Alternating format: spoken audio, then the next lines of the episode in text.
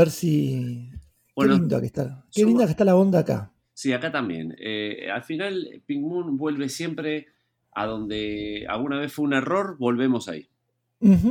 Eh, seguramente. Y- Muy- y, qué interesante, porque cuando volvés al error, el error ya no es. Claro, muy melero eso, ¿no? Es la- ¿no? Claro, sí. Así que, este, bueno, acá estamos en un programa, eh, está nublado, que es lindo hacer el programa cuando está nublado siempre, y este, ustedes lo están escuchando seguramente con sol, porque está todo pensado. Claro. Está, está bien. Eh, ta, así que bueno. Hiciste un ta, medio, medio uruguayo. Sí. Y es que ayer tuvimos el segundo encuentro este de Grit Lit y se me pega la, la tonada uruguaya, ¿viste? Pero claro, al final eso te iba a decir. Menos mal que no te quiero imaginar de. En Montevideo hablas directamente así. En Montevideo yo hablo así, yo soy como Celi, cuando, ya, cuando viste que en el buquebús te dicen, ya estamos llegando, pero no se paren, se tienen que quedar sentados hasta que nosotros decimos, viste que es como Sí. un dictador ahí el, Y están todos en la puerta. Apenas dice eso, están todos. Sí. Tanto la vieja con el nuevo perfume del free shop en la puerta. En la puerta. Eh, claro, bueno, yo me. y arañándolas algunas, Sí, con, la, con las uñas, viste así. Eh, yo ya ahí ya empiezo a hablar uruguayo. Digo, eh, Señora, perdonen, perdonen. por ¿puedo favor, bajar- señor. ¿puedo bajar yo primero? señora, siéntese. por impecable como impecable como, como estacionó el, el barco, ¿eh? digo. Señora, siéntese, por así, favor. Así que- claro. Este, no se olviden que, que el camino es para el que viene y para el que va. Digo, recitando te rosa. Cuando te escucha, te escucha un uruguayo y, y te está agarrando vergüenza ajena. Porque viste que siempre, así como cuando nosotros Es escuchamos un argentino, un chileno haciendo un argentino, viste que es como de ese los Sí, espectáculos sí. más, más tristes que hay, pero bueno, a la vez hay que soportarlo porque nosotros caímos millones de veces en hacer el chileno. Viste que hay cosas, Sí, hay imitaciones, y te diría más, te redoblo, te redoblo la apuesta, hay imitaciones de artistas que todo imitador no se puede resistir y las hace, ¿viste? Por ejemplo, Vicentico, ¿viste que no importa claro. qué imitador sea y qué esté cantando, si está cantando un tema de Gardel, pero en un momento tiene que decir Vicentico, y ahí hace a Vicentico. Es como algo que no puede, es más fuerte que, que él, ¿no? Y debe ser muy Sí. raro ser Ya por Vicentico. suerte, por, suerte ya los imitadores ya no son, eh, ya no existen más, o existen en un nicho muy precario, como la radio AM, por ejemplo. No, Marco, estás- vos estás, claro, se nota que, que vos no salís de tu burbuja psiquiátrica porque los, está lleno de imitadores. Quédate en casa. hay que- Está lleno de No, imitadores. ¿dónde hay En imitadores? todo el programa de radio Pero hay un imitador. Bueno, por eso digo, están ahí en los programas de radio. En general imitan políticos o más de eh, tipo para pegarle un palo a Cristina hay uno que imita a Cristina, o para pegarle un palo a Macri uno que imita a Macri, es así. Sí. Es que hay, No existe más el, el- el- el imitador de. Bueno, que te podías. Bueno, como Zapag, ¿no? Hemos hablado muchas veces, que de golpe te imitaba a Menotti y a Borges. y a Y a, He-Man, Ma- y a Mario y a Mr. T. Claro. No, pero espera, igualmente es muy gracioso que cuando te zapacta así a, a Caputo, por ejemplo, se ponía esos lentes con, la, Claro. con la nariz y el bigote y ya estaba. Era como que medio. Claro. Se ponía el cotillón y ya era. Porque Zapag entendió que la imitación no pasa porque te salga igual. Mm. La imitación pasa por imitar un, re- un- un- e- era gestáltico Zapag en ese punto, ¿no? La, la, la, la gestalt, eh, eh, lo que dice, claro, pero en serio, No, no, lo no. que dice la gestalt es que uno, uno casi toma una parte por el todo, ¿no? Entonces un rasgo hace a la totalidad. Sí, sí, sí. Igualmente. Caputo, para mí lo- narigón, narigón con anteojos es caputo, y Ya ya está. igual creo que la gracia era de eh, los contextos que él hacía. Porque él no te hacía un contexto donde todo era. eh, sino que metía a Caputo, por ejemplo, hablando de eh, Margarito Tereré, viste que hacía esas cosas. Por ejemplo, He-Man Claro. Hablando de política en Argentina, por ejemplo. Mario Baracus también. Decía, y con lo que está el dólar, con lo que está el dólar, decía, y era Mario Baracus hablando. Entonces, Sí. eso Claro, era la- claro. era la- que estaba fuera de contexto todo, era como lo gracioso también. siguiendo la lógica de, Mario Zapag, hoy en día, si, si, si, estuviera vivo entre nosotros y tuviera 45 eh, mil puntos de rating como tenía en esa época haciendo eso, hoy, o sea, que hoy es que sería como que, como que de golpe imite a, no sé, a Seinfeld, a Caruso Lombardi, ponerle, estoy diciendo cualquier boludez, ¿no? Pero, no, no, no, sí. Eh, pero Seinfeld no, pero, ¿qué sería el Mr. T de hoy que, podría imitar? Y no, no, sería este, algún dibujito animado eh, exitoso, no sé, igual. Yo no sé porque ya ahora, como decíamos. A Pepa, a, Pepa, a Pepa Pig. Ahí está. se pinta de rosa y es Pepa. Claro, ahí sí, ahí sí. Y Pepa habla del dólar. Claro, igual. es un es un, un programón. Medio, me lo imagino más a Olmedo, haciendo un Peppa Pig que se hace el inocente y es un degenerado como el pitufo. No, olvidemos que para mí es el mejor personaje de Olmedo. Es verdad, el pitufo. El pitufo para mí fue lo mejor que hizo Olmedo, porque el pitufo era degenerado, pero en, ningún momento lo asumía. No era como el mano santa que miraba a cámara y había complicidad de que sí, soy un degenerado. En cambio, el pitufo se hacía el boludo y el que notaba, el único que notaba que era un degenerado era el facha Martel, que se daba cuenta de que era un degenerado. Pero bueno. ¿Sabes que ¿sabes, que eso es muy bueno? Por, por dos cosas. Ahora te digo lo de Facha Martel. Una, que Freud, porque seguramente hoy estoy. no, sí, está, rescatando, estoy rescatando, estoy rescatando, loco, el humor popular. Eh, Freud lo que define a los niños como un perverso polimorfo. Para Freud un niño es un perverso polimorfo. Entonces, en algún punto el personaje de Olmedo ese tenía que ver con eso con, con, con, una, con esa cosa de, los niños. Pero bueno, más allá de eso, es muy bueno ese detalle en donde hay un tipo con, con unas intenciones claras y que hay uno que se da cuenta y el resto dice que es bueno, no, nada que ver. Eso se ve todo el tiempo en la vida de adultos de hoy. Sí, sí, sí, claro. Cuando dice, che, pero este este pibe que te regaló este libro, no, es re bueno, nada, nada que ver, nada que ver. Vos siempre pensando cualquier cosa, nada que ver. es el es el pitufo, es verdad. Sí, y vos ves el pitufo y vos decís, pero ese es un pitufo. Y, es uno, uno, que le regaló, te, regaló, eh, no sé, este, qué sé yo. Sí, sí. Este, este, no es bohemio, de verdad. Este se hace el bohemio porque es un, porque, porque es un pitufo. Claro. Me regaló eh, en el camino de Queroa, qué copado, porque yo le dije justo que yo quería salir cuando se acabe la pandemia a viajar, pero ah. re, re bueno. y aparece, y vos decís, dale, y él te mira, y él, como, como el personaje de medio, él también te mira y dice, yo sé que vos te estás dando cuenta. Claro, sí, sí. recomiendo, ya sé que no es, no, es una, no es una época para recomendar Olmedo, pero recomiendo a, a nuestro público, tanto masculino como femenino, que se le den una chance al pitufo, que no sean prejuiciosos con el humor popular eh, fuera de moda, porque realmente yo no lo vi hace, hace mucho, lo vi de vuelta, hace poco digo, lo vi de vuelta, y me parece que es muy bueno en serio, y que es un sketch de Olmedo donde Olmedo directa, eh, que Olmedo sea, bueno, como Chiquito Reyes también, él no, no asumía nada y Olmedo, era el plano contrario a lo que hacía siempre. Y es muy bueno eso, que esté jugando todo el tiempo, pero él no dice nada. El pitufo no dice nada. Y me encanta que sean los pitufos y toda la locura, bueno, de esos de los 80, ¿no? Que una cosa. Y, sí. No, digo que algo era, algo, era popular y era, algo era popular y era popular para todos. No es que era para los chicos nada más. O sea, los pitufos eran populares, pero el adulto lo tomaba también. Así que este, bueno. Bueno, sí, claro. Hoy este Pop Patrol lo, quienes sean padres de niños pequeños tienen la, música de Pueblo en la cabeza taladrando todo el día. Claro. Así no está en la televisión, ¿eh? y así no están los niños. este, que, un poco se, veía eso. Em, no, lo que, te, lo que te iba a decir era, porque viste que en Pimun siempre, a veces nosotros elogiamos eh, al, artista en sí, y muchas veces como para redondear el elogio, lo comparamos con alguien de la época, como para decir, ¿ves? Y por ejemplo, la misma estructura que era, digamos, Zapal con Mr. T, eh, Olmedo con el Pitufo, era eh, Ginsburg con Hijitus. Sí. Y ahí ves cómo falla. No, Ahí ves la diferencia entre Ginsburg y Olmedo. Sí, para, para. Porque ahí te está metiendo en un terreno que yo soy experto y que me gusta. Yo, yo primero que peor es nada, es como 10 años después, Marcos. Porque ponerlo en medio 87, Bueno. y peor es nada, es 94, poner 90. Porque de hecho. Lo otro- mismo, agarró un dibujito animado. no, sí, pero lo y que uno desarrolla un personaje nuevo y otro dice pijitus. Claro, bueno, no, claro, ese es el tema. Yo creo que, que con, la, con, la, con la libertad ya totalmente establecida, ¿no? Como, viste, Colmedo tenía esa cosa todavía de que estaba la democracia hace poco, viste, qué sé yo.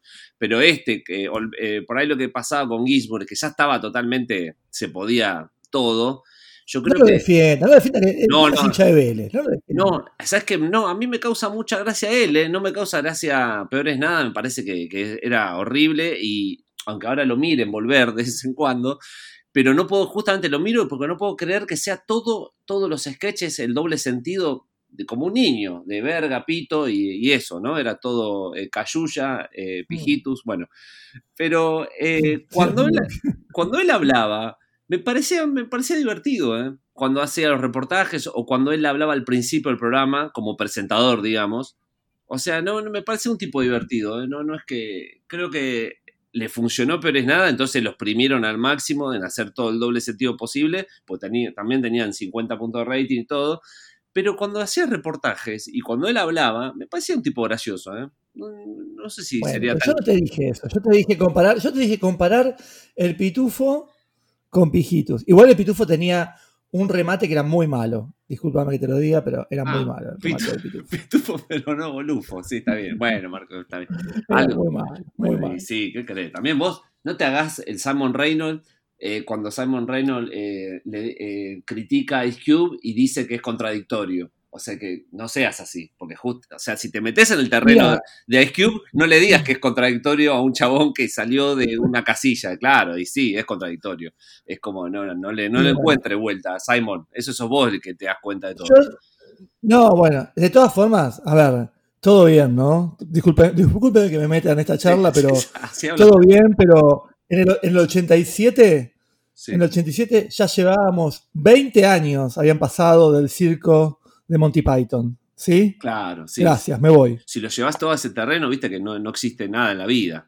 Si todo lo. Pero bueno, Marquito, basta. Perdón, ya que estás hablando de la vida, ya que estás hablando de la vida, Sí. hace 5 millones de años estaban los dinosaurios y el hombre no estaba, ¿viste? Sí, es verdad que el, el dinosaurio quedó bien parado, la verdad. ¿eh? Es un, un bicho. que- Más o menos, que- No, quedó bien parado. en el museo creo que fue. No, bueno, ahí sí, pero digo, es un, es un bicho hypeado, digamos. Que es, no, creo que no hay eh, otro del reino animal que esté tan hypeado como. Creo que es porque no existen. Si existieran, no le daríamos tanta bola, creo, ¿no? Por ejemplo, que- Obvio, si obvio. si hay un dinosaurio es, el- es ese. Claro, si hay un dinosaurio, ¿quién? Ya nadie hablaría del dinosaurio. Como estamos obsesionados, no habría película, nada, bueno, pero se entiende igual. No, no, sí, sí, sí. eh, el dinosaurio queda así porque justamente no existe, porque es lo que uno puede proyectar la fantasía del dinosaurio que uno quiere. Y no está el, dicciona- el- el- el dinosaurio real que era, que era contradía. ¿Sabes que la heredera Sí. está full con los dinosaurios? Sí, claro. Hace 15 días arrancó con esa. es como la era, pero la era. Y me, y me dice. Y me dice que. Claro, la era. Y me dice que el brontosaurio es herbívoro. Y viste. Y empieza a tirar eh, Ah, esa. te, te enseña. Como los, Yo le digo que hace bien comer carne, por las dudas. como los del Parque Centenario, te quieren enseñar.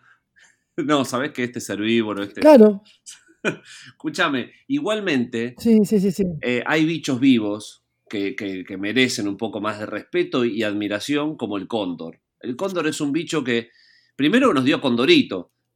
O sea, sin, sin cóndor no hay condorito. Sin cóndor no hay condorito. Es un homenaje raro que me estás haciendo. Sí, claro, está bien. Pero, pero primero eso. Y segundo, qué, peda- qué pedazo de pájaro. ¿eh? Para mí es, es un bicho que no, no le damos bola porque no lo vemos. ¿Viste? Está tan arriba. Pero si vos te encontrás, en un, por ejemplo, abrís el ascensor y hay un cóndor, ahí le tomarías Sí. otro respeto. En el, en el ecoparque, en el ecoparque. ¿Hablé que fui al ecoparque o, o fui en el medio de los programas? No, me ¿cómo? acuerdo. ¿El, el ex zoológico fuiste? El exológico, sí. No. Ah, bueno. Por favor, digo, rápido. Entonces, ahora después. O- No, o lo cuento rápido ahora. o- o- bueno, sí, total, no hay mucho para decir. Casi no hay animales, ¿viste? sí, está bien. Solamente hay plantas y hay unos pavos real, unos coipos, El departamento de la Este- reta. La reta tiene un departamento ahí, no me jodas, seguro. Está el departamento de la reta, está el, el, el, proyecto de la casa del hermano de Reta también al lado. No, bueno, eh, casi no quedaron animales y de hecho la jirafa no podés pasar por donde está la jirafa, la tuve que ver a través de una endija. Mm. Eh, para, para, para, para. ¿Cómo, ¿Cómo? O sea, ¿está la jirafa? Yo pensé que no había nada. La jirafa está. no, no, la jirafa está.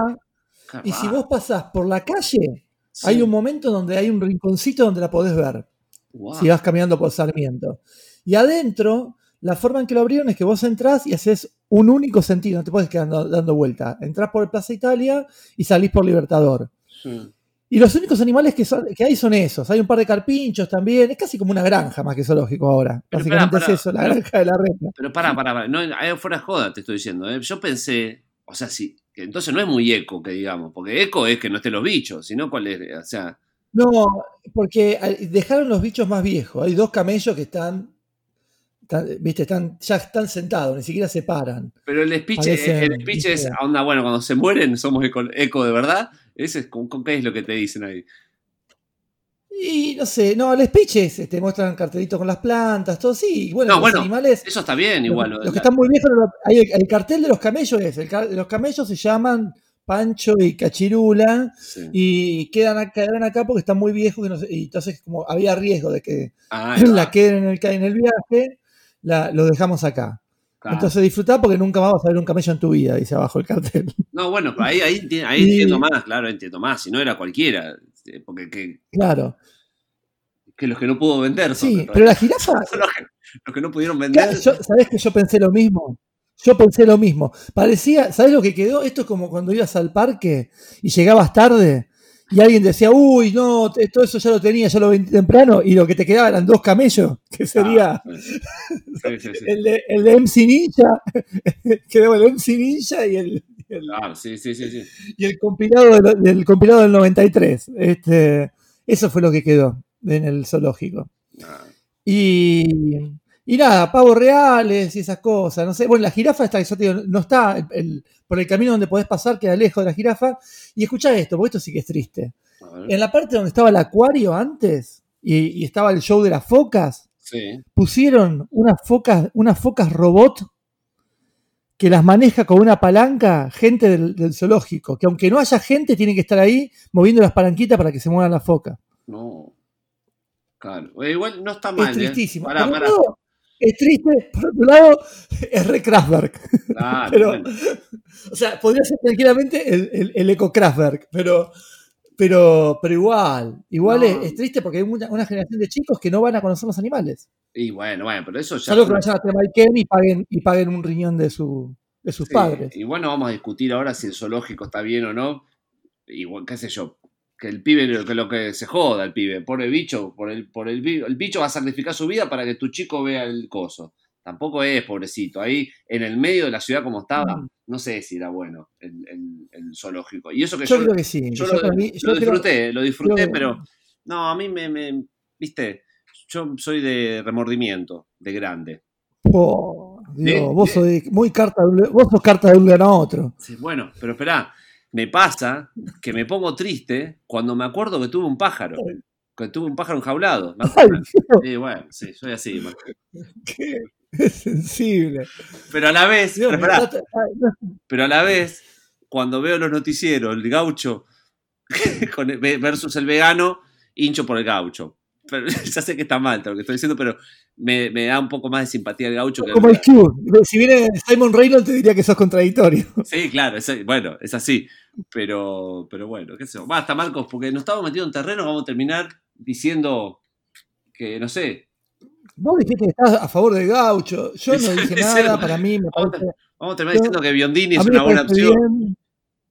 No, a mí me parece bien. Este, eh, todo, lo que está bien y me parece mal todo lo que está mal. Ah, bueno, ahí está, para terminar el bloque, eso me parece un buen resumen. Así que vamos a, a un bloque musical. Dale, vamos. Dale.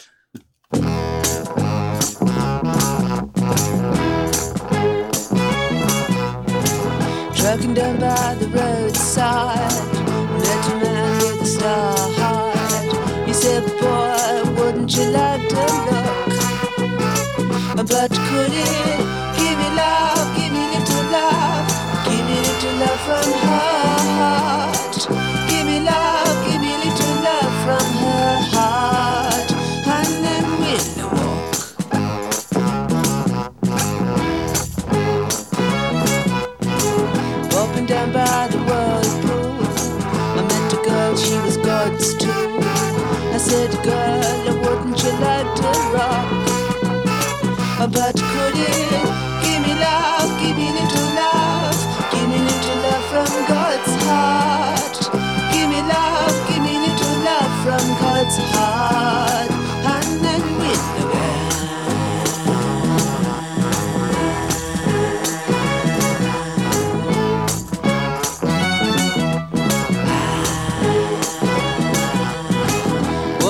By the west wind, I met a boy, he was my friend.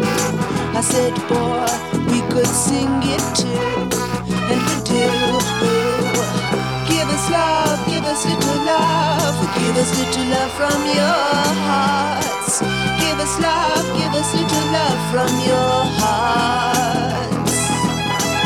Give us love, give us little love, give us little love from your hearts.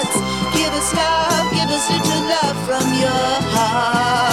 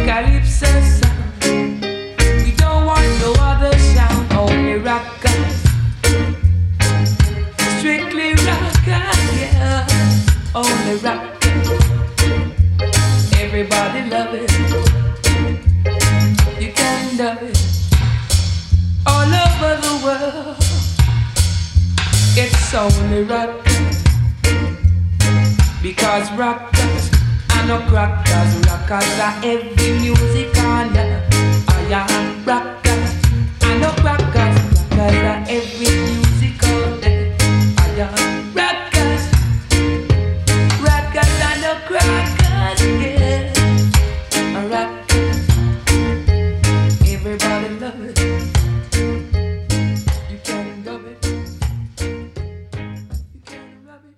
Bueno, pasaba en Pigmoon Radio primero T-Rex haciendo Beltane Walk, el tema que Bobby Con para mí eh, tomó para hacer su hitazo, porque tiene esos violines y esa cosa glam divertida.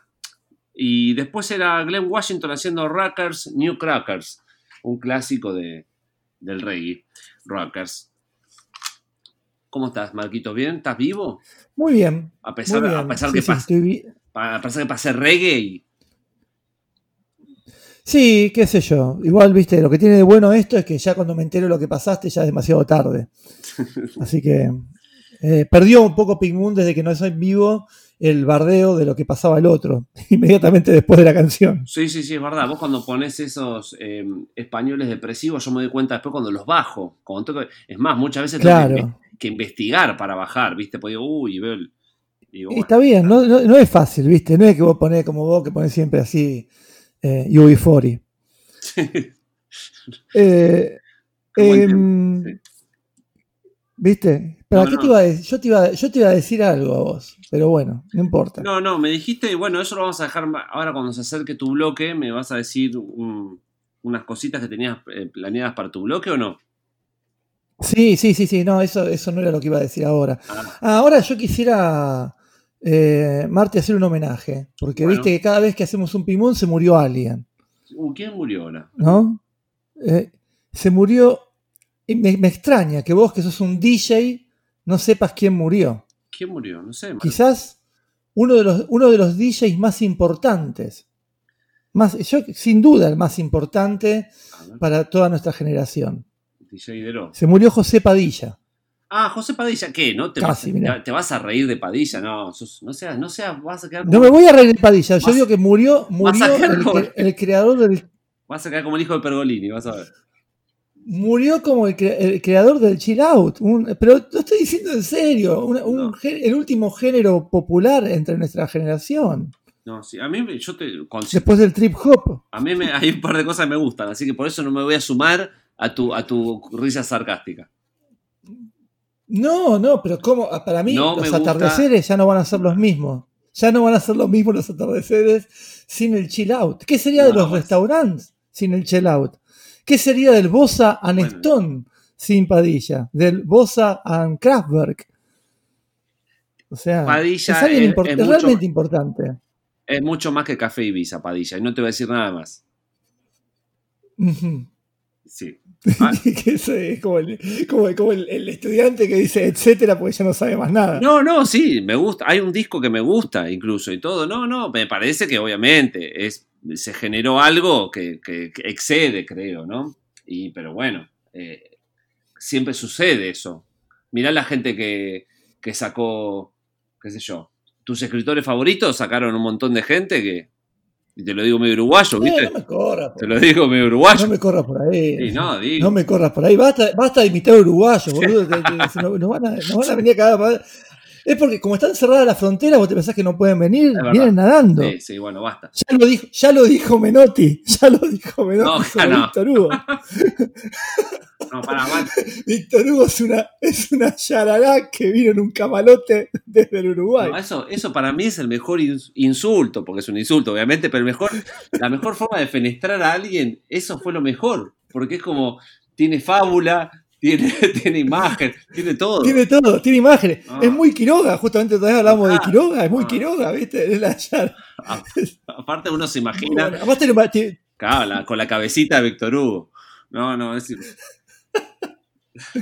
Sí, sí, sí. Que sería una yatatá, no una yarará. Pero bueno, vamos a dejarlo así. qué ocurrente igual, eh, Menotti, la verdad, porque es, muy ocurrente ese insulto. Porque aparte en un camalote, en un, en un, Sí. en un- en un- eh, es muy, muy bueno. Es- Sí. Es un insulto letrado, ¿viste? Como Menotti. Menotti no te va a decir nada que no sea Claro. este, con algún tinte así, un contexto cultural. No, no, no, es muy bueno. Me gustaría tener la revista. ¿Eso no salió un título de revista o está dentro de un reportaje eso? Sabes que no sé. Habría que googlearlo a ver si de dónde salió, pero, pero bueno, capaz que lo encontramos. Así que. Este, bueno, ya terminaste. bueno, eso era lo que yo te quería decir. ¿Ya está? No, ya terminé el, el- el- el sentido homenaje, sí, ya lo terminé. Bueno, Marquitos, hablando de homenajes eh, no irónicos como los tuyos, sino homenajes de verdad, porque yo soy así. eh, yo soy Hmm. serio, una persona seria. Me vi una peli. uno- un tipo que se pone triste por el recuerdo de un jilguero, así que ahí te da Sí. la idea de lo que sos. Ahí está, un tango parece lo es el título ese. Pero sí. Este, no, me vi una de que me faltaba de William Castle que era muy clásica y no la había visto y me, y me- y me siento sucio por no haberla visto porque, yo- Mm. porque soy muy fan de él y la verdad es que me vi todas las que están alrededor de la película esa y no esa película.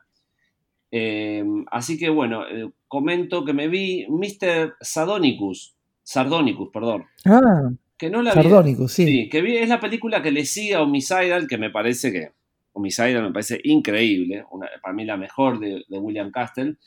Eh, 13 fantasmas también me gusta. Bueno, viste que él, estoy mirando acá el IMDB ahora, Y él hace una seguidilla que Mm. es terrible, que es eh, House on Haunted Hill, The Tingler, 13 Mm. Ghost, Homicidal y Mr. Sardonicus. O sea, estaba Claro. imparable, imparable. Sí. Y la verdad... Qué bueno está eh, de Tingle, que a mí me, me encanta. La, la- la escena, la única, no es la única escena, pero la mejor escena de todas, que es cuando, cuando está el biombo del médico y, y el juego con las luces y las sombras. Sí, sí, sí. Porque re- resol- resolvió el bicho con luz y sombra. Te- dentro de una película de terror te tiró.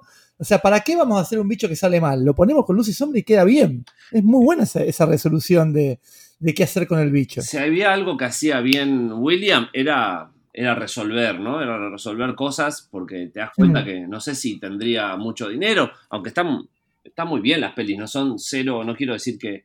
Porque no tienen clase B, ¿eh? son películas clase A directamente, pero, pero te das cuenta ahí que. Digo también por la por cómo había aquello. eh, dos películas del mismo año, al otro año otra, o sea, calculo que no saldrían tan caras, si no se hubiese hecho menos pero muy buenas, la verdad que, que todo ese segmento de él, y esta me faltaba, y no sé por qué me faltaba, y hablando el otro día con nuestro padre, me dijo que, que la había visto, y yo dije, che, pará, esta no la, no la vi. Me dijo, che, ¿conoces a William Castro? Y yo, sí, y le conté un poco de, de, de- de lo que hacía, le conté de Waters, que también lo homenajeaba, porque él hacía esa cosa de, de interactuar con el público y de, y de sus experimentos de, de querer hacer sillas que salten y todas esas cosas. Y, Mm. y le recomendé también, eh, que para mí es el, mejor homenaje en cine que hay, aparte de, de poliéster, la parte de odorama. Para mí el, el- el mejor homenaje que hay es Matiné, de, de Joe Dante, que, que es un homenaje a. William Castle, eh, y para mí es el, el mejor homenaje que tiene. Así que bueno, Mr. Sardonicus es increíble, porque empieza, bueno, arranca él hablando como, como Hitchcock, contándote lo que se viene, Sí. y es una película como de época, pero mm, todo, todo va encaminado a que es eh, Drácula, que es vampiro, que es todo, te- la historia va a ser esa, y de repente da un giro y, y después otro giro más.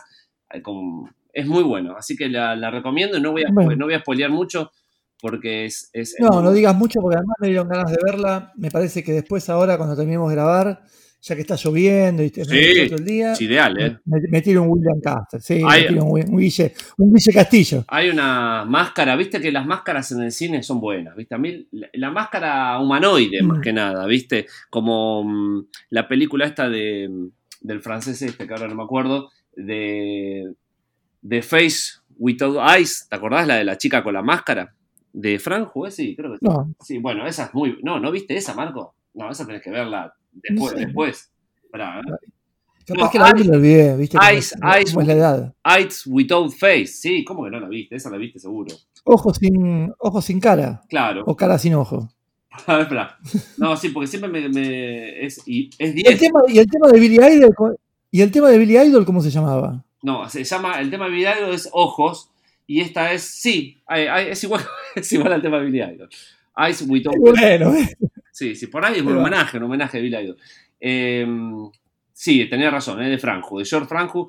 Eh, la- el de Sudex. Eh, mirala, es 10 puntos, ¿eh? Yo le puse 10 a esa. En su momento la comenté en Pink Moon. De hecho, Ah, bueno. De hecho, no sé si no tiene un. No fue foto de portada, incluso. Eh, también es una máscara humanoide, viste, que es- quedan muy bien las máscaras hu- humanas. Así que este. mm, Sí. Como, como ahora recuerdo, el, el disco de John Cale. em, eh, ahora estoy mal con los nombres. Vintage Violence. Vintage Violence, puede ser que se llame el disco de John Cale. Que tiene la máscara también, esa No sé. transparente. Bueno, ahora no lo voy a buscar, así que. Ah, ya sé, ya sé lo que decís. No me gusta. Perdón, no me gusta. ¿Qué no te gusta? La máscara transparente. Ah, sí, a mí esa tapa me gusta. Perdón, eh, perdón. Esa tapa me gusta. ¿eh? No, no, pero el, el concepto de tapa de máscara transparente, No, igual. no, no, no me, eh, no me gusta. La de. Prefiero la, la media, la media de mujer.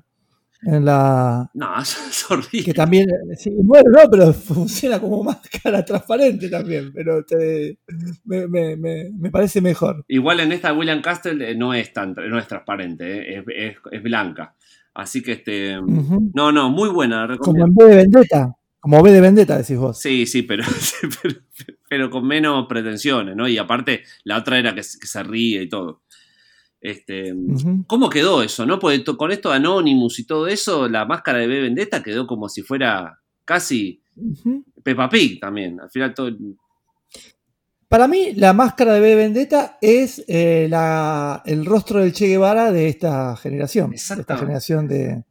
¿No? Es como algo, es como un icono que quedó ahí, que representa un montón de cosas, Y Alan y Moore. a su vez no representa nada. Y encima Alan Moore, viste que me cae muy bien, así que seguramente debe dar vergüenza también a él eso, ¿no? Al amor debe putear con eso, Claro. sí, porque es- viste que anda siempre como outsider ahí. Sí. Medio raro, ¿no? Porque es un outsider, un outsider porque siempre está adentro.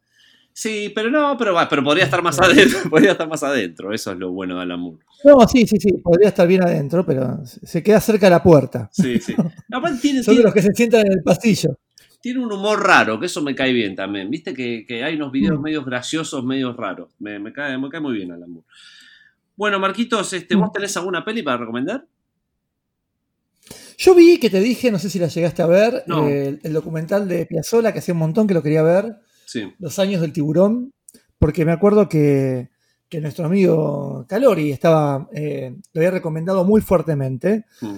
eh, y, y realmente estaba, estaba muy bien esa recomendación, porque realmente está bueno. La gracia de un documental así, de, Sí. una, de un artista así, es que tenga que tener mucho material de archivo. Una, Claro, porque claro. no puede ser que no tengas material de archivo, porque había un montón de archivos.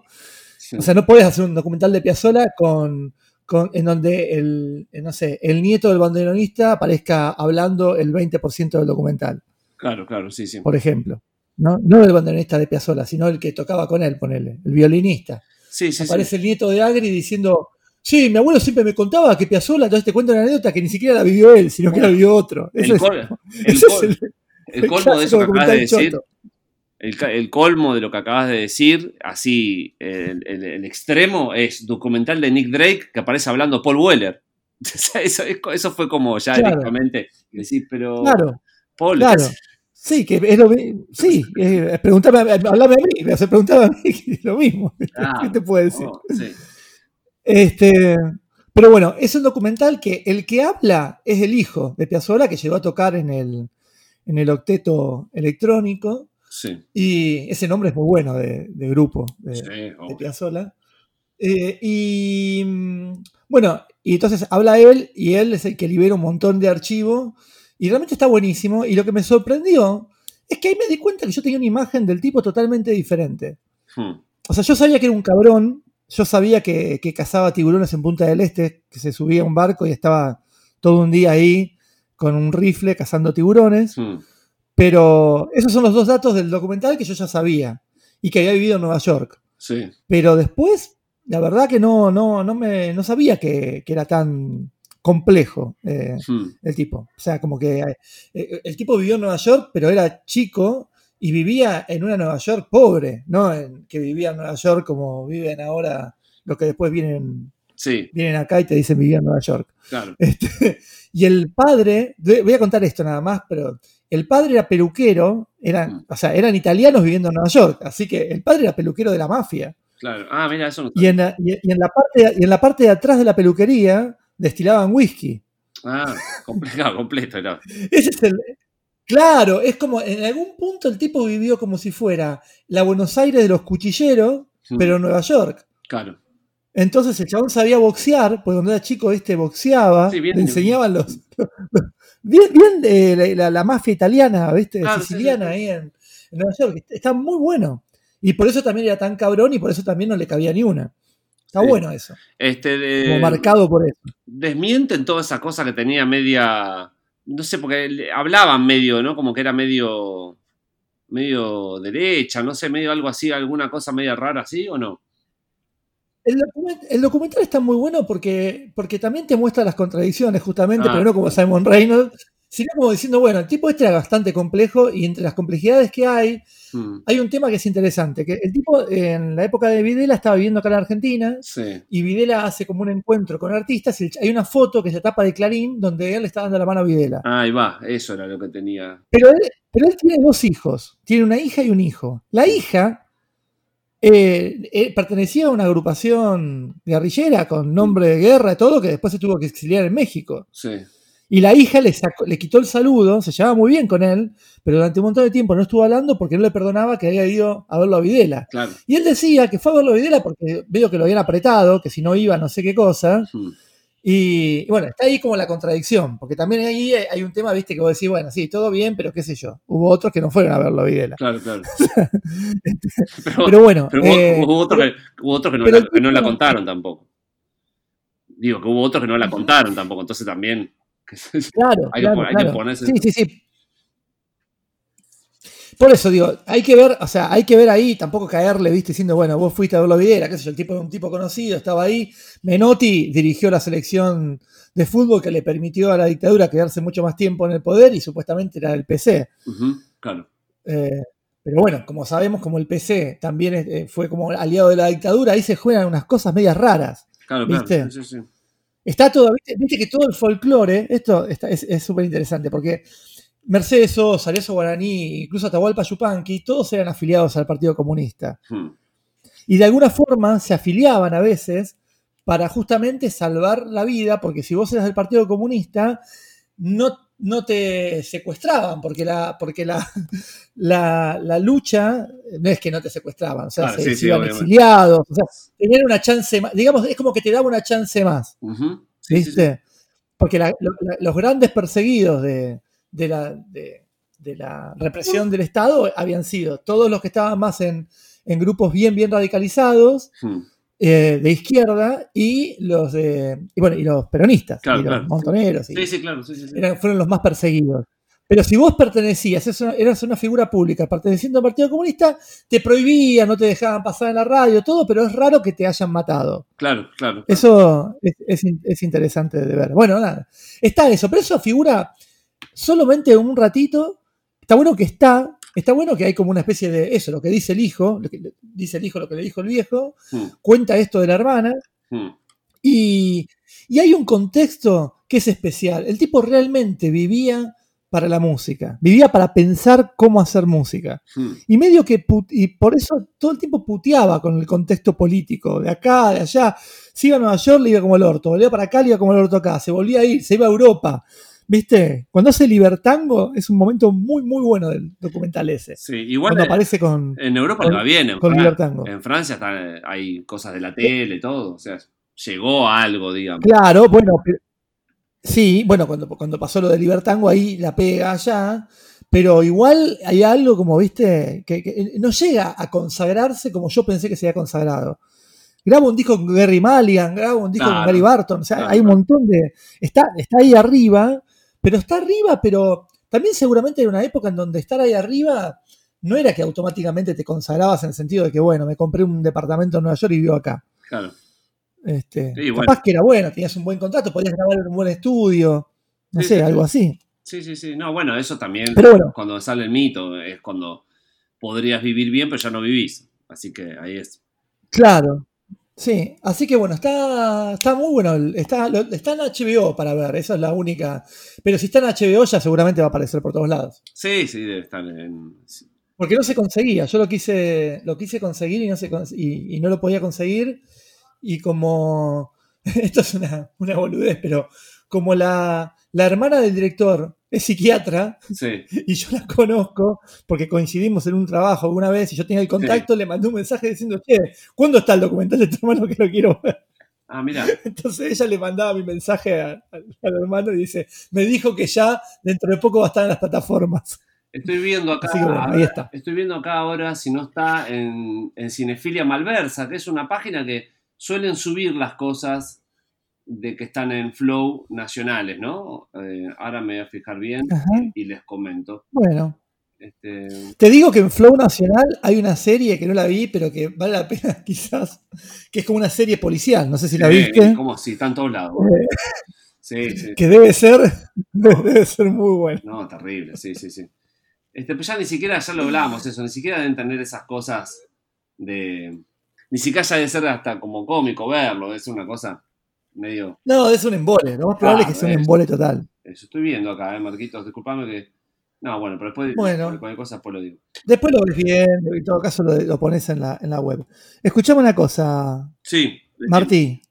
Eh, yo quiero hacer un experimento que prometimos que íbamos a hacer. Ah, sí, dale. Ahora, si te parece, así pasamos este, Sí. un bloque musical. Sí. Eh, el bloque musical se va a iniciar con el último tema del disco que acaba de salir de los faunos, que se llama El ataque suave, Sí. el disco, y el tema se llama Cuando la fantasía se acabe. Sí.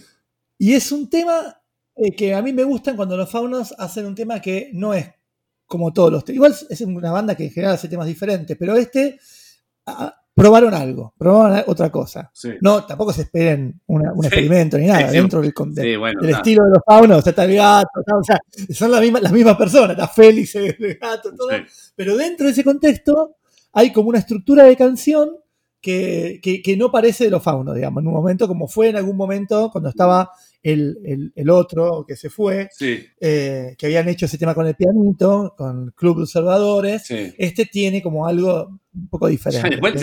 Lo voy a escuchar a propósito porque vos siempre me decís, me venís, Sí. me venís prometiendo el cambio de los faunos hace un montón y yo la verdad que veo que el, el- el cambio es que de, de remera un poco, no, no es nada. Yo pedí, Vos no tenés, eh, vos, esperando. no, vos no tenés la sensibilidad.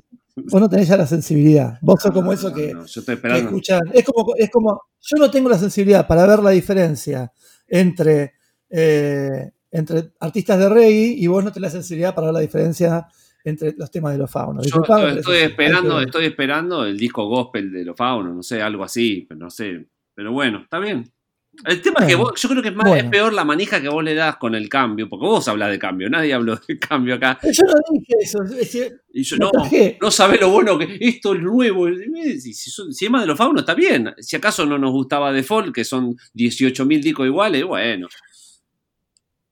Sí, pero bueno, acá hay una sutileza. Sí, eh, acá y acá, ¿no? Es más, voy a decirlo así. Sí. Acá hay una sutileza. Ya, hay ya- no es lo mismo, eh. solo Ya no es lo mismo los decir que, tienen, los que- los que tienen- los que tienen de verdad, que- los que tienen de verdad el amor por esta banda la van a descubrir. Los demás, los otros giles van a decir que son de todo igual que siempre. Como los Ramones son todo igual. Cambiaste, cambiaste, cambiaste el speech de cambio a sutileza, que no es lo mismo decir eso. Pero bueno, está bien. Eh, Ya una sutileza de pero bueno, Sí, bueno, vamos. vamos. escucha, eh, el primer tema, el primer tema que vamos a pasar es cuando eh, la fantasía eh, se acabe de, de los faunos. Sí. Y el segundo tema que vamos a pasar va a salir de Lichín, como dijimos en el programa anterior. Ah, muy bien, lo tenés Y para eso, no, no me lo, no me lo compré a Lichín, pero había un Lichín online, Ah. obviamente. Yo ya lo hice porque, te- porque cada haces clic y te tira una moneda. Haces clic y te tira otra moneda. Así que estás como media hora para que te aparezca el hexagrama. Yo ya lo hice, ya hice todos los clics que había que hacer y me salió la montaña, el aquietamiento. Mm. Nos vas a develar después. El experimento este es que. No, el experimento este es que vamos a elegir nosotros dos, vos ah, también. bueno. Eh, eh, ¿Qué canción podemos pasar a partir de este de, de esto? Decime vuelta, ¿Te los, parece? decime vuelta los tópicos. así. Lo probamos. La- se llama La montaña, el aquietamiento. Bueno, Y yo te digo lo que dice, un párrafo nada más. dale. Las barreras, los obstáculos y las dificultades están en todas partes a su alrededor. Ah, bueno. Tal condición no es fácil de llevar. Parece elige tu propia aventura, viste que te habla de vos. Sí, sí, sí. Porque usted siente, un- usted siente un fuerte deseo de resolver el problema mediante la adopción de medidas. Tenga en cuenta que la actividad es una característica de la energía yang, que es débil en ambos trigramas que componen este hexagrama. En este tipo de situación, la única cosa sabia para hacer es, y te lo dice en mayúscula, mantener la calma. Bueno, vamos a los faunos y ahora lo, lo deliberamos. Dale.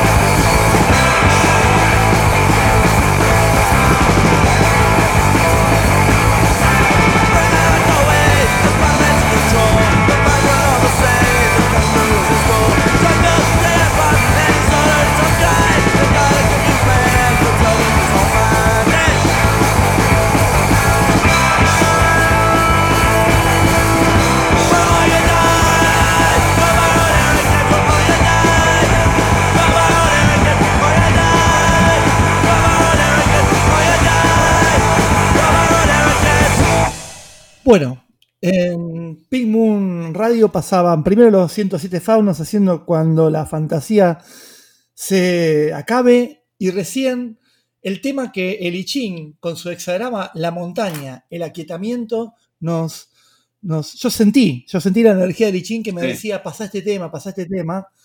Y pasamos Bad Religion haciendo su clásico del primer disco de ellos. Eh, nosotros vamos a mo- solamente, además el Lonely es buenísimo. Sí, sí. Nosotros solamente vamos a morir. Eso. ¿Y por qué? Por nuestra arrogancia.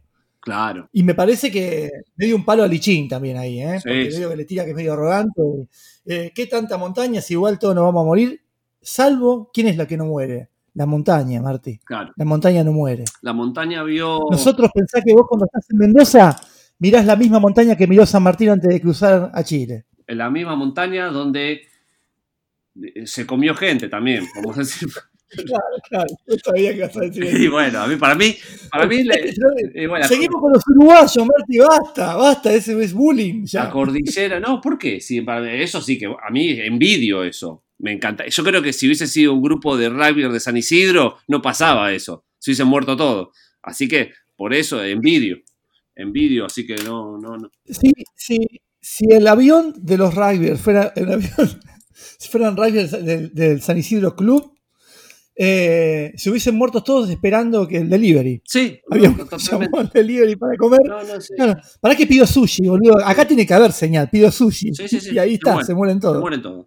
Maldito, Es verdad. eh, qué buen disco el primero de Bad Religion, por más que tenga mala prensa ya el nombre, ¿no? Justamente Bad, eh, bueno, tiene mala prensa eh, por sus fans, por lo que hicieron después y todo, pero el primer disco es tan fresco y sin, sin embargo el público de Bad Religion y ellos mismos no le dan mucha bola a este primer disco. Es como que Y quedó muy lejos, ¿no? quedó lejos y aparte quedó en el sándwich porque viste que después de este disco hacen eh, Into the Know, que era como ese disco medio New Way que quisieron hacer que, que la banda hasta se separó después quisieron hacer una cosa media, no sé, media Van Halen, no sé qué quisieron hacer.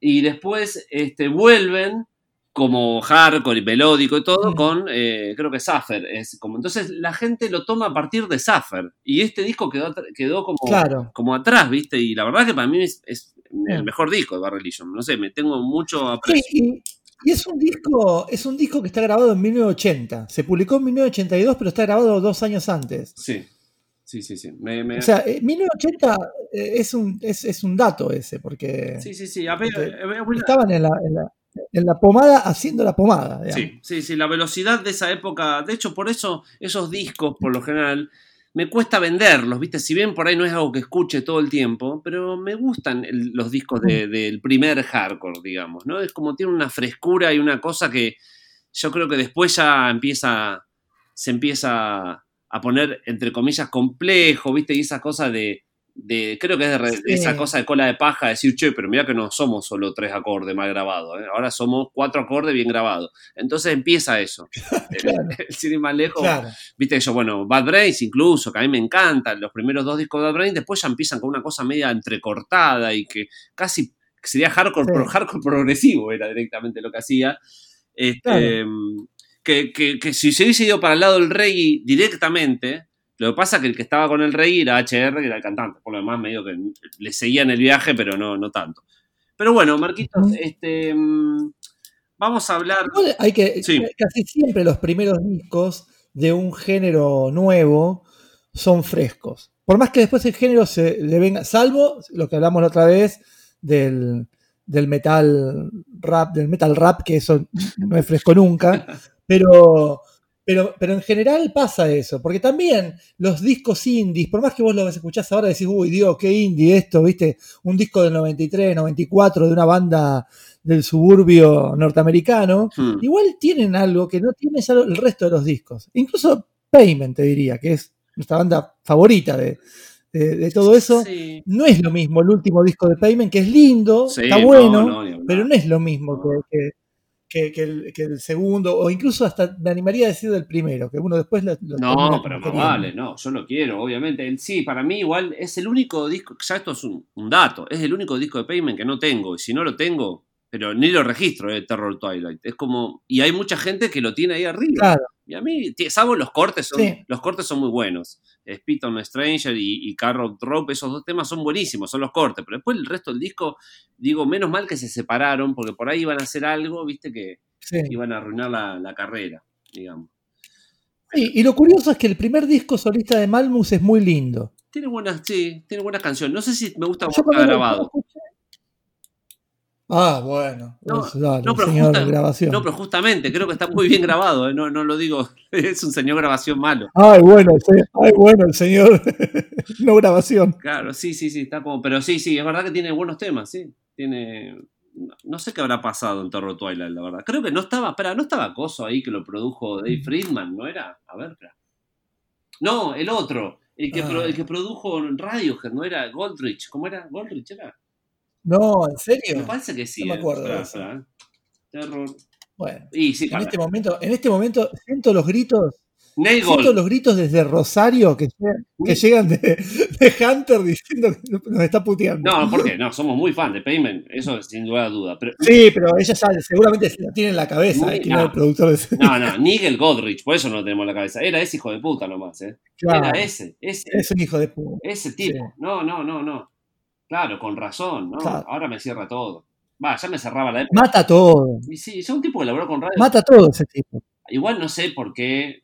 Eso ha sido un capricho de Malmus, ¿no? Porque ¿qué, qué haces con un tipo? Este. No, no. que- o sea, no sé qué le, qué le vio a. A ver, estoy viendo acá el historial de, de Goldrich. Era, eh, yo creo que él, a ver, para ver si me equivoco, ahora veo. Sí, claro, él estaba en The Benz, por eso fue. Iquidá, con razón. Claro, era, Sí. era- por eso él estaba hypeado. Yo me acuerdo que estaba hypeado en la época. Pobre, dije Dave Friedman, porque viste que Dave Friedman también estuvo hypeado en un momento. Que, que fue porque, Sí. porque creo que Sí. hizo, hi- hizo Soft Bulletin de Flaming Lips y hizo un par de discos que, que medio le fue bien ahí. Que hoy ya quedó como algo totalmente. Pero estoy Sí, lo que pasa es que Friedman lo que, lo que- lo que pasaba era que todos los hacía sonar igual. Sí. Era como el, el cachorro López de allá. Ese Cachorro López, aparte Cachorro López era el bajista de, de, de los abuelos y él era bajista de Mercury Rev, así que hay un. Podemos decir que había algo de Cachorro López. Ah, pará, pará, pará, pará, pará. ¿Qué pasa con los bajistas y que se ponen a grabar discos? Porque más mi. Claro, y Juan Stewart. Bueno, pero sí. Juan, ah, pero es verdad, Juan. También, bueno, Juan, es, sí, eh, sí. Juan tocaba el bajo. No, no, no, y- pero él, yo, él, pará, él es productor de los discos, o solamente está en el estudio. Porque una cosa es estar en el estudio. No, no, él es productor. De hecho, no, de hecho, es, eh, el laburo de productores me parece que es, es, este. Producido por Juan No sé, Stewart. yo, yo, lo- yo- sí, Ah. él también hace mastering y todas esas cosas, Claro, por pero, lo, lo- lo más interesante, lo más interesante es, es, es como es el laburo ese de productor. Pará, pará, Marco. Bueno, con- viste que Escucha esto, no, no, pero disculpa, Sí. que, te interrumpa, pero escucha esto. sí, Porque quiero entender, porque agarró Up de Rem, que es un disco totalmente no pasa. Mutation, Sí. Mutation, olvidable. sí, Mutation de Beck, que es el disco donde Beck empieza a ser blando. Más allá que tengo un par de temas buenos, bla, bla, bla, es el disco donde Beck, esa cosa. Bueno, Kida de Coso. Yo, yo no entiendo por qué con todo este historial, Payment, ¿qué tenía que hacer ahí? Más después, porque Claro, es después de Bringing in the Corner, que es un discazo de Payment encima.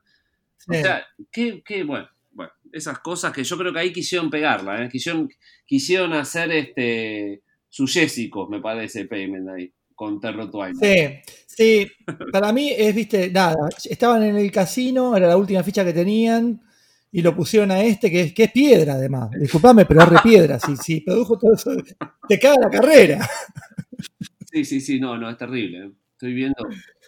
Aparte, agarró a todo el mundo hecho mierda ya, pues estoy viendo acá, agarró a Supergrass, pero claro, Supergrass hecho mierda. A todos los agarró ya después. Es el, es el fondo buitre de los productores. Sí, sí, sí, sí. Compra deuda y después la No, vende. pero pará, porque tenés, tenés otro fondo buitre, pero que mejora, la, que te ayuda de verdad al país, que es Rick Rubin. Rick Rubin es como un fondo buitre que realmente te ayuda.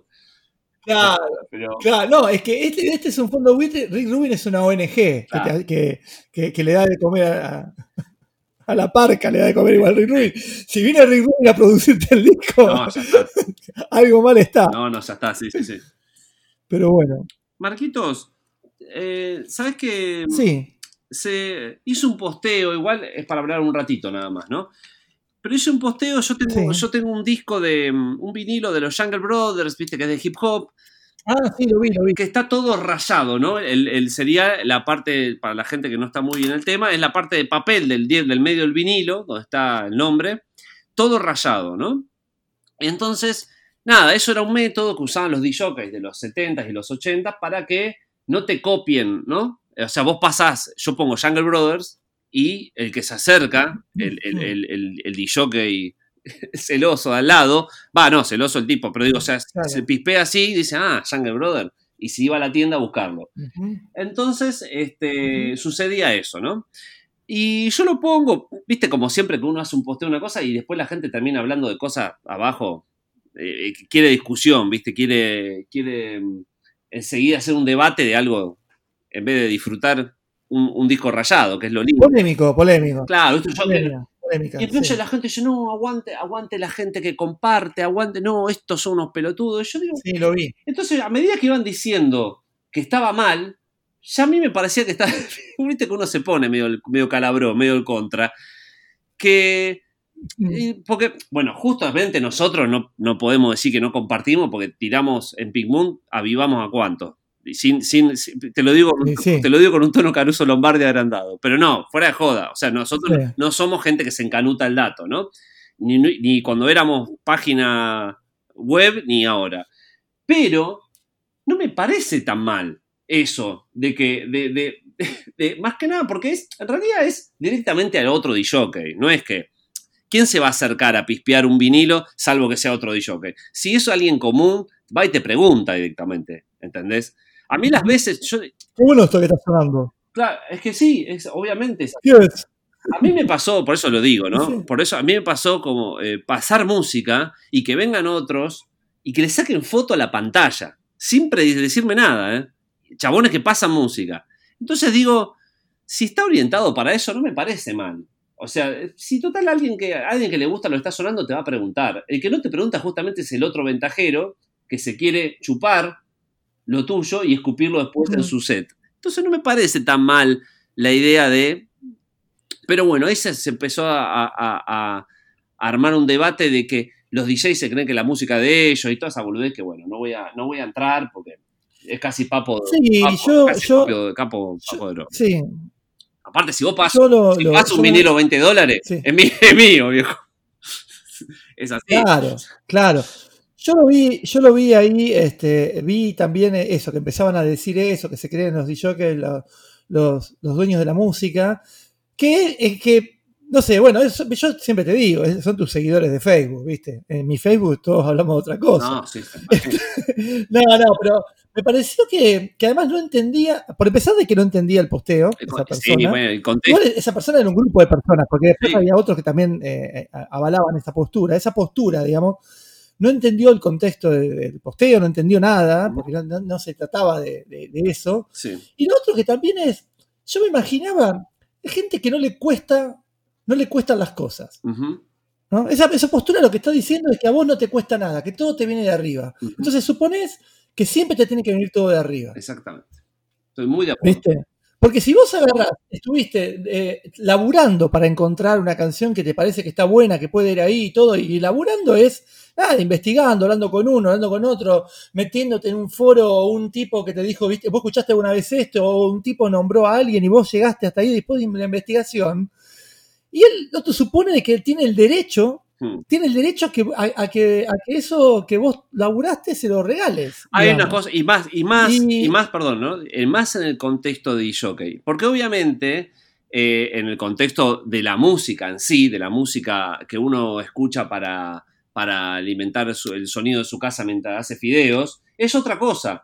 Pero el tema de, de pasar música y que venga otro tipo que hace lo mismo que vos y te absorba eso, ahí es como digo, che, pero ahí, aparte, digamos, eh, con lo, lo que decías recién, el contexto es que vos te pensás que en el Bronx, en el 1985, bueno, esa, esa buena onda de mierda que hay ahora de todo correcto, viste, que ahora todo es correcto, todo es medio New Age berreta, que son los peores, aparte ya sabemos eso, pero todo eso, la buena onda, compartir la música, no es decirle a un chabón en el en Bronx en 1985 pasando un tema y que venga otro al lado y se lo copie y se lo vaya a comprar y lo pase en la misma fiesta el otro día. ¿Qué- ¿Cómo van a solucionar las cosas? Más vale, rayaban el disco, hacían mierda todo. Y me parece que también es historia eso, Obvio. y me parece que está bueno, que porque todo se nutrió de esa forma. Porque eso también lo que te obligaba era que vos buscaste tus hits, no me venga a hinchar los huevos. Claro. Y, y- Por eso digo, es una cultura del vago. Es la cultura del vago que, que, que quiere todo ahí, siempre la comida procesada, y que sobre todo eso, que está acostumbrado a que todo le llega de arriba y cree que eso es un derecho. sí, Es increíble eso, pero yo lo veía y digo, ¿pero qué, de dónde sale, sacaste esto? Sí. Igual a mí, para mí la mejor solución a esa es falsificar círculos y poner ot- otras cosas. yo, yo lo- Son los Jungle Brothers que falsificás un círculo que dice, qué sé yo, este... eh, sí, sí, sí. ¿Cómo? Nina Hagen. Ah. Nina, Nina Hagen. No, no. y eh, listo. Yo lo, yo lo hice eso, lo hice sin problema, porque yo también me doy cuenta cuando me vienen a preguntar, yo hay gente eh, que les di hasta, le escribí lo que estaba pasando, no tengo problema, porque primero cómo vienen y todo, ¿no? Pero después cuando vienen esos, como decimos, que ya te das cuenta, cuando viene alguien que quiere, que la vida quiere todo arriba y quiere claramente decir, che, este tema lo quiero pasar yo mañana en la fiesta del frente, Claro. yo lo he hecho, sí, yo dije, o por ahí dije algo parecido, por ejemplo, si era, no, no era el caso, ¿no? Pero por ejemplo, si era James Brown, le decía que era Al Green, que no es lo mismo, pero bueno, viste, por ahí piensan que Claro. puede- podía haber sido, y listo, y se van pensando que es eso. Pero, pero digo, bueno, Claro. es lo que, se, lo que se genera con algo que... Y a la vez me pareció divertido, me parece divertido encontrar eso, porque eso el disco de ese tipo, andás a ver quién fue el dueño y cómo quedó, y, y está en mi casa ahora, y en algún momento el tipo lo rayó, o sea, con tanto cuidado que hay Claro. hoy con los vinilos, que todo el mundo hoy es, no, tiene que ser Near Mint, el disco, primera edición, bla, bla, bla. De repente, chabones rayando los discos, me parece que está, está un poco bueno eso, ¿no? Como el, Sí. el maltrato, al- esto es un disco nada más, ¿viste? Como me gusta un poco eso. Bueno, pero eso ya. eh, las cosas están hechas para usarse, como los libros también. ¿viste? Subrayar, hacerlos mierda. ¿qué? Ve un señalador. Doblarle la hoja, ¿qué señalador? Sí, sí. En eso la escuelita, la escuelita de yo, yo doblo hojas. rústica, pero es así. Sí, sí, sí. Si bien, si bien, Claro. si bien yo estoy diciendo esto y hay muchas cosas que no hago, pero sí, yo no soy un coleccionista completo porque justamente esas cosas no me caen mal. Entonces, que otro coleccionista Mm. completo es sacrilegio, ¿no? No, ni hablar, bueno, ya hablamos Claro. muchas veces las cosas en caja y esas cosas. Pero bueno, quería... Marti, sí, una, una cosita, eh, ya que estamos hablando de vinilos, me compré el vinilo de Ziggy Stardust, que está en los kioscos. sí. Sí, sí, yo también me lo compré. ¿eh? Eh, bueno, eh, sí, suena lindo por Sí. ser, es industria nacional el Sí, vinilo. sí, está, está muy bueno. Este, es industria nacional, suena lindo. Y cuando puse en Instagram que me lo había comprado, eh, creo que Diego, eh, eh, alguien, alguien, no sé si era Diego el, el que era baterista de Voltura o alguien de, de- de Sí. los amigos de ahí. Si no fue Diego, perdón, porque Sí. capaz que le estoy poniendo ahí una, una, parece que no fue él, que me dijo, está bueno, viene con una caras. Ah, bueno, pero Y pobre. me causó gracia porque es verdad que viene, viene con, un- con un fascículo que es re revista caras. Pero, vos viste quién lo escribe ese Está fascículo. bien, lo escribe tu amigo, vas a hablar bien porque lo escribe tu amigo. No, pero pero ¿cómo no va a hablar bien? Sí, obviamente. es revista cara, ¿qué me venís con esta revista cara? Es, re- Dale. es revista cara, pará, voy a diferenciar. Es revista cara es el material y las fotos. O sea, si el texto hubiese sido solamente con hoja en blanco, vos estarías diciendo, muy bueno eh, lo que dice adentro. Pero como es con fotos, Claro, fotos- y bueno, y pero Ah, bueno. lo que hace lo, lo que lo hace revista cara es que es, es, es, es el, el mismo diseño gráfico que hace Sí. la revista cara. Sí, sí, la verdad que. Este, no lo leí igual. Eh, No, yo- bueno, yo no leo esas cosas. pero- No, está bueno, igual nada, dice, pero por lo menos, o sea, como viene de Jorge, Jorge entiende el contexto y todo eso, entonces está bueno que nombra otras cosas de contexto. Pero, Sí.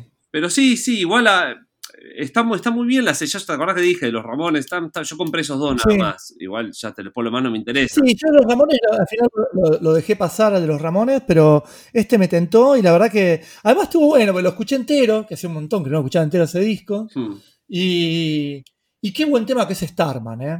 Y sí, bueno. Es, A mí me, no hay con qué darle. No, bueno, me hubiese gustado, no, no digo que me hubiese gustado, este, sí, sí, no, no, que sea un poco más por ese lado, pero bueno, después viste que la colección se va para un lado, que yo a lo que voy es que yo no sé si va a vender mucho Coldplay, entonces me parece como para qué ir para ese lado, viste, anda lo imbatible. Ah, no sé quién viene después. Y después viene Ahí- Col- Coldplay, viene... Vi que estaba el Zeppelin, Sí, bueno, eso sí, de Zeppelin, eso me parece. Eso sí, eso obviamente que, que está bien. Pero yo, eh, Coldplay, Dookie de Green Day, viste, cosas que no sé si van a, Ah. a funcionar. Pero bueno, Sí. Marquito. Y Duki, Duki, si, me lo- si, si- si no lo venden en el kiosco acá de la esquina y está mucho tiempo ahí exhibido, tarde o temprano lo voy a tener que comprando, me parece.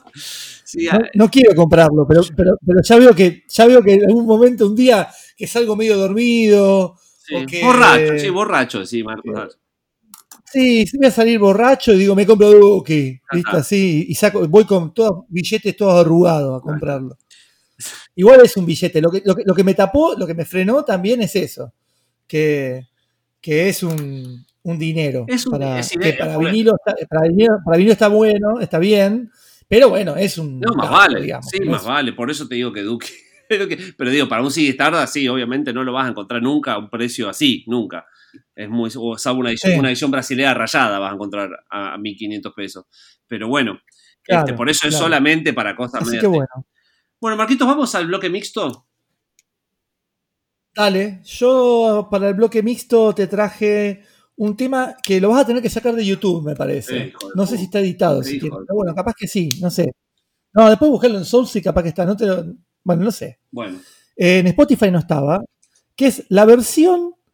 Viste, Eh, ayer tuvimos el, el segundo encuentro de Grid Lit, en Sí. donde hablamos de Larry Brown y, y de un cuento que se llamaba Desenamorarse. Yo te lo mandé, pero vos no sé si, si lo viste. sí, Que es una pareja que se pelea eh, y después se, re- se reconcilia, digamos, en la ruta. Sí. ¿viste? Se les pinchan, van a comprar cerveza con un auto hecho mierda, se le pinchan las dos gomas, empiezan a pelearse y se va caminando uno para un lado, otro para el otro y después se reconcilian. sí.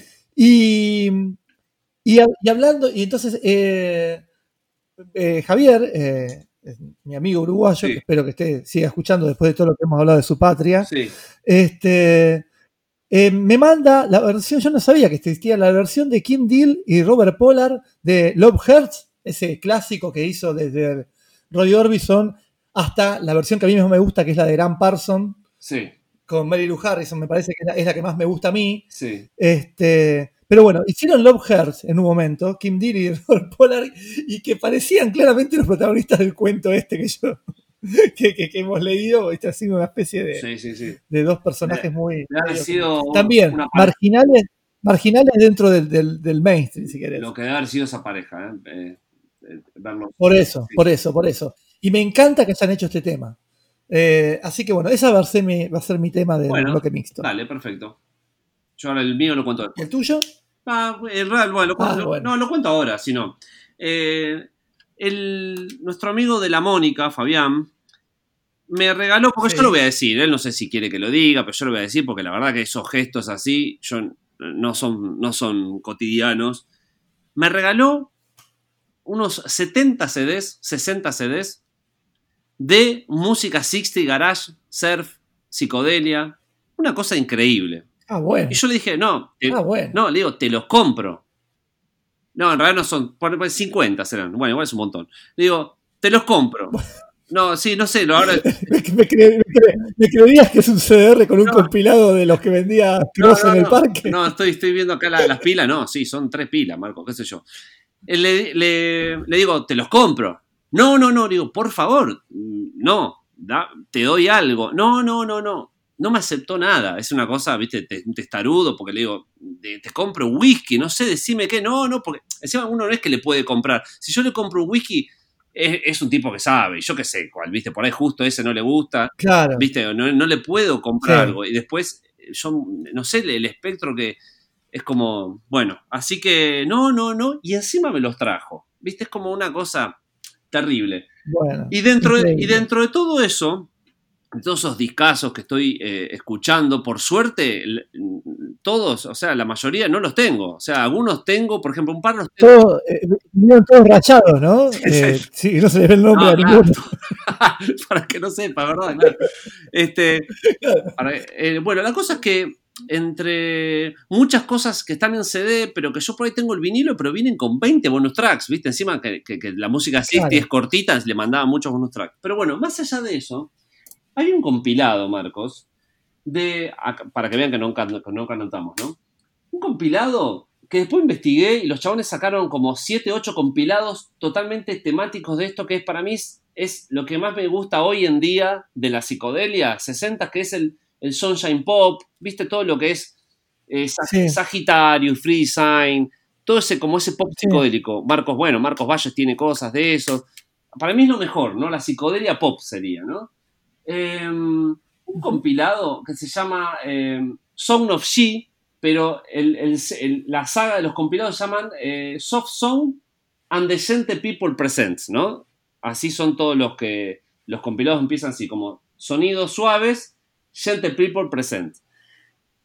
El compilado Sí. es increíble, las cosas adentro eh, eh, te, te cuentan algo de cada tema y es, este es un simple que salió solamente no sé dónde, todo folk, eh, psicodelia, pop, no, es una cosa que es muy buena. Ya, me- ya- ya me lo noté. No, no, y es tan bueno, Marcos, por lo menos este Sound of She, ¿no? que es el que tengo después, ya me bajé los demás, pero los escucharé después. Es tan bueno que te das cuenta que el, que el curador de esto es buenísimo porque escuchás el disco y parece un solo artista. Y, él, y son todos diferentes. Es como que el chabón supo encontrar Claro. las cosas que tienen un parecido. Así que de ese compilado voy a pasar una banda que se llama London Fog, eh, haciendo The Times to Come. La niebla de Londres. Sí, pero es que no es Fog con F-O-G, es P-H-O-G-G. Ah, O sea, London Fog, que es un juego, Ah. un juego de palabras, obviamente. No, y eso sí, o, o un slang de la época. Sí, así que de 1968, Qué pálida se llama. claro. Así que haciendo The Times to Come, eh, terrible, increíble. Así que vamos con eso. Buenísimo. Genial.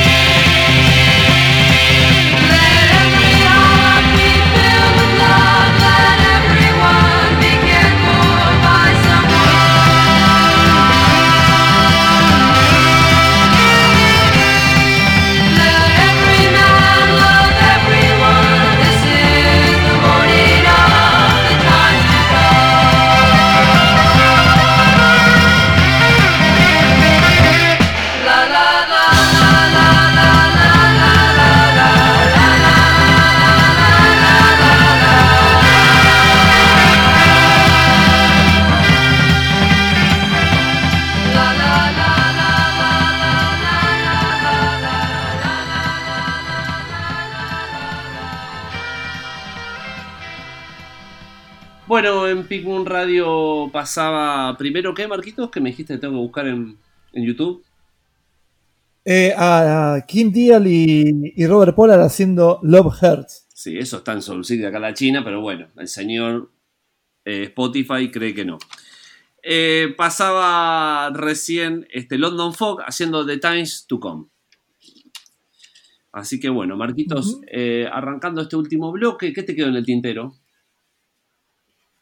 No, me quedó en el tintero una cosa muy este, divertida, que es que cuando estábamos armando el, el encuentro este de Grid Lit de, de ayer, en un momento en el cuento, el tipo eh, fantasea con que, con que se va con la mina, ah, con la novia, ahí abajo de unos árboles, al costado de la ruta, y dice, y dice, y ponemos eh, sin Lizzy y, y nos damos unos achuchones, dice la traducción este, Sí. española, ¿no? Entonces, me, me acordé de Sin Lizzy Hmm. y entonces, eh, nada, me busqué ahí algo para ponerlo en el, en el PowerPoint, en la presentación.